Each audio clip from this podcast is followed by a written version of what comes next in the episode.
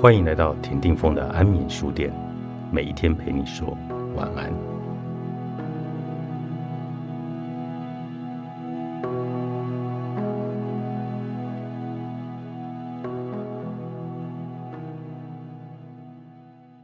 搭乘捷运，你会遵守规定，站在黄线后面排队，因为知道那能保护自己不过于接近轨道。打球的时候，场地上画的线提醒你别踩线、别出界，不然就会违反了比赛的规则。生活中到处都存在着不同形式的设线方式，区区的一条线就拥有使人停止不能越界的权利。然而，很多的时候，我们处处遵守着有形的界限，却忘记了有一条攸关我们人际关系。进而连带影响我们情绪的线，那就是心理界限。为什么心理要有界限呢？医学上使用心房来解说心脏的构造。若今天就字面上来联想，假设我们的心真的是一栋房子，它会是什么模样呢？是乡村的三合院，城市里的高楼，森林里的小木屋，海边的度假小屋。我的心房是一栋庄园，拥有广大的腹地，绿意盎然，以及有着随着四季绽放不同花朵的花园。平常大家可以自由地进入庄园里的花园参观玩耍，也可以在特定的时间进入到庄园的大厅参观。但只有少数接收到邀请的人，才能进到屋内的客厅与我喝茶聊天。这栋庄园。代表着我与他人的互动关系，从庄园广大的腹地与吸引人的花园，来象征着我是一位喜欢结交朋友，也乐于与人分享的人。但在欢迎他人来庄园玩耍的同时，我有我的庄园规矩，并非每一个人都能够进入到庄园的客厅里，只有特定的少数朋友才有这个权利。如果有人擅自闯入客厅，那他就会被礼貌地请出去，没有别的原因，只因为我是这个庄园的主人，主人拥有欢迎或者拒绝的权利，这就是心理界限。你的新房是一栋什么样的房子呢？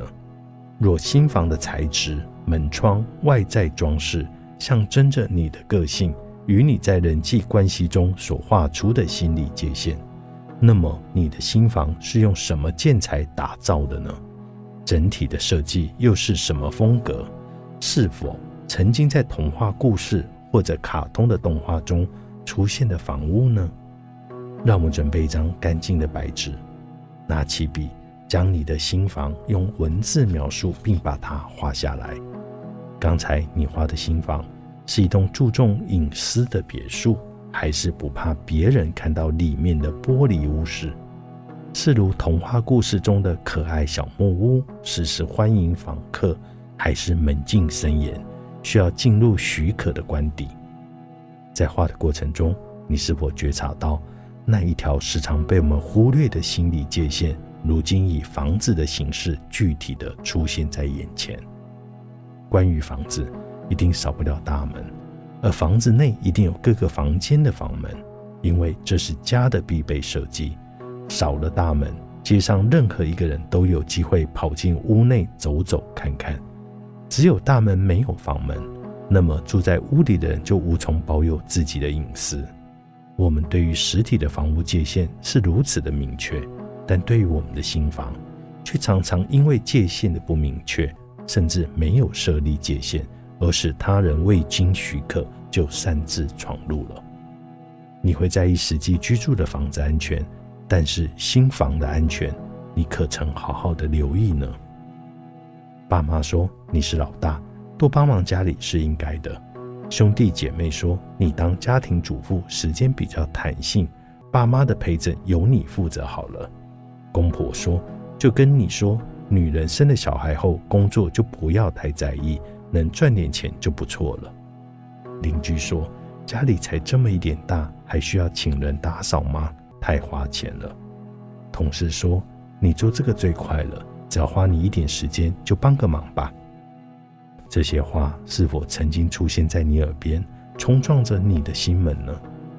很多时候，习惯体贴别人、忍让他人的我们，选择默默地吞下了这些话，甚至让这些话动摇了我们既有的决定。一次又一次的退让之后，我们与他人的界限越来越狭窄，甚至模糊到看不见。他人以为我们没有界限，恣意的来索求，甚至亲门踏户越线而来。很多时候，摇动我们心理界限的不是外人，而是父母、兄弟姐妹、配偶，或者是孩子。因为爱，所以愿意委屈一点，牺牲一点。因为爱，所以要包容、体谅、迁就。但是，就在每一个默默承担、忍让的当下，你也渐渐的失去了自己。即使爱一个人，也要保持一段距离。这距离里面有自由，彼此都需要的自由。画下自己的心理界限，并不代表要变成只为自己着想、不顾他人的自私小气鬼，而是开始学习分清楚。哪些是你该承担的，剩下的就不再是你的责任，而是对方要学会负责的部分。划清界限，并不代表你对对方的爱因此而改变或者减少，而是增加对自己的照顾和爱护。爱需要勇敢。作者：康思韵等，亲子天下出版。